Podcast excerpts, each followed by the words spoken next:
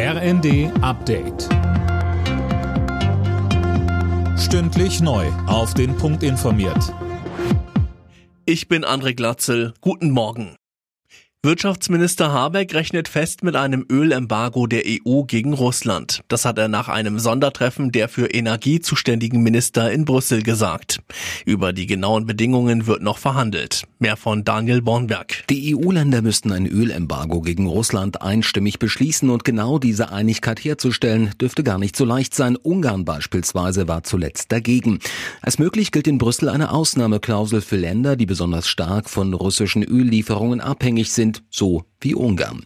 Fakt ist, kommt das Embargo, wird sich das deutlich bemerkbar machen bei den Preisen. Bundeskanzler Scholz wird weiterhin nicht in die Ukraine reisen. Im ZDF erklärte er, der Grund dafür sei immer noch die Absage der Ukraine an einen Besuch des Bundespräsidenten Steinmeier Mitte April. Scholz sagte, dass es doch immerhin ein ganz bemerkenswerter Vorgang ist, dass der Präsident der Bundesrepublik Deutschland, der mit einer Mehrheit, wie glaube ich niemand vor ihm, in der Bundesversammlung wenige Wochen vorher für eine zweite Amtszeit nominiert worden ist, ausgeladen worden ist. Das steht der Sache im Weg. In Deutschland werden immer häufiger Journalisten angegriffen. Das zeigt ein Bericht der Organisation Reporter ohne Grenzen. Demnach wurden im vergangenen Jahr 80 Angriffe auf Journalisten gemeldet, 15 mehr als 2020 und damit so viele wie noch nie.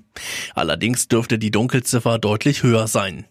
Die meisten Vorfälle gab es demnach bei Protesten gegen die Corona-Schutzmaßnahmen.